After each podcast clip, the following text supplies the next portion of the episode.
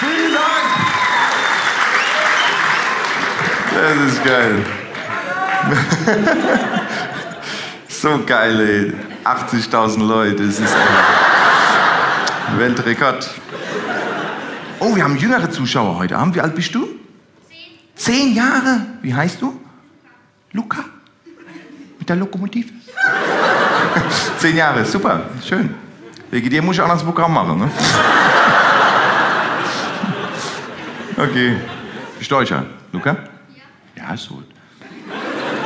Nee, er lacht noch, das ist gut. Manche heulen schon in dem Moment. okay, mach's nicht aus Polen. Äh ja, ey, das muss ich auch noch kurz erklären. Der Techniker ist aus Polen, ne? aber ein guter Pole fährt mal Auto, kommt zurück. Also ein ganz netter Kerl. Ne? Oder vielleicht machst du doch noch mal kurz Licht. Sind heute Abend Türken da? Das muss man auch kurz fragen. Gibt es türkische Zuschauer heute Abend? Oh, doch hier. Ja, in der Mitte und da links. Mhm. Und ganz dahinter, die zu spät gekommen sind. Und, und auch vorne. Wie heißt du? Darf ich das wissen? Ali. Das ist ja geil, oder? Besser geht's nicht. Ali, bist du voll getürkt? Also ich meine Vater und Mutter Türke? Ja, natürlich. natürlich, Junge, was willst du? Also ich bin nur halb getürkt.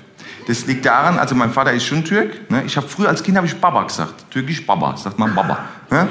Aber meine Mutter hat gesagt, du sagst nicht Baba, wir sind in Monem, du sagst Vater.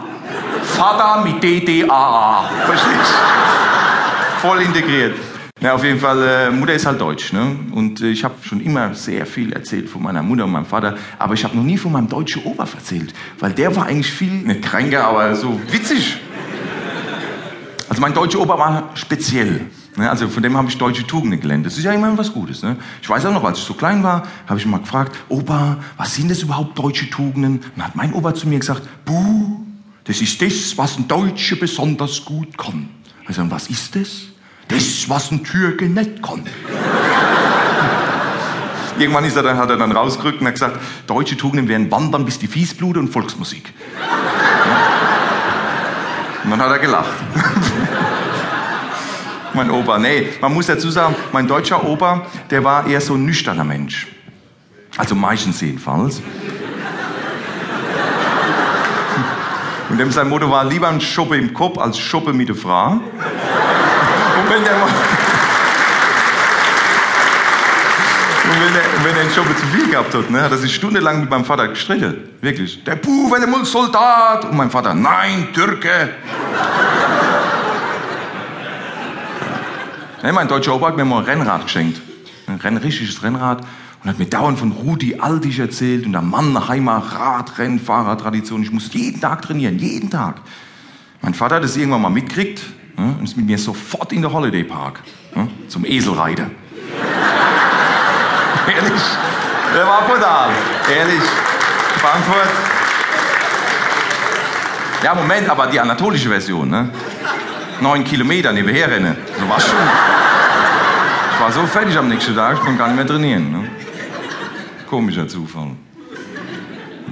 Mein, mein, Vater und mein Opa, was die beide gern gemacht haben, außer jetzt an mir rumzuerziehen, das war im Gattearbeiten. Ne? Ein Türk ohne Gatte, das ist wie Westerwelle im Blaumann. Ne? Unvorstellbar. Ne? Ein deutscher Schrebergatte gehört natürlich zum deutschen auch dazu. Es gab allerdings Unterschiede, was der Gatte angeht. Also das Größte im Gatte vom Opa war der Komposthaufe. Bei meinem Vater war es der Grill. Ne, alle, bei jedem, alle Türken. Der Grill ist das größte im Garten. Der Grillkamin von meinem Vater war so hoch wie das Krematorium von Monnen. Es hat nur besser gerochen. Ne? Im Krematorium. Auf dem Grill von meinem Vater hat ein kompletter Hammel drauf Platz haben müssen. Ne? Es gab zwar nie so Teile, aber wenn, wäre halt Platz gewesen. Ne? Das ist ungefähr so. Darf ich wissen, wie du heißt von Estrad? Olli. Olli? Ne? Olli, äh, das ist ungefähr so, wenn du dir jetzt eine Unterhose kaufst in Größe 8. Irgendwann kannst du den Platz vielleicht gebrauchen. Man weiß es nicht. Verstehst du? Und Komposthaufe wird ja mein Vater nie gebraucht. Was, wirklich, was bei uns im Garten gewachsen ist, wird komplett gegessen. Hm? Gut, manchmal waren ein paar Knochen übrig. Hm? Wird mein Vater dann vergraben. Nachts beim Opa. Hm?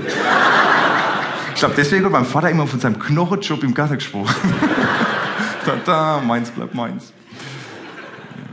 Ich meine, der Garten vom Vater war nach türkischer Tradition.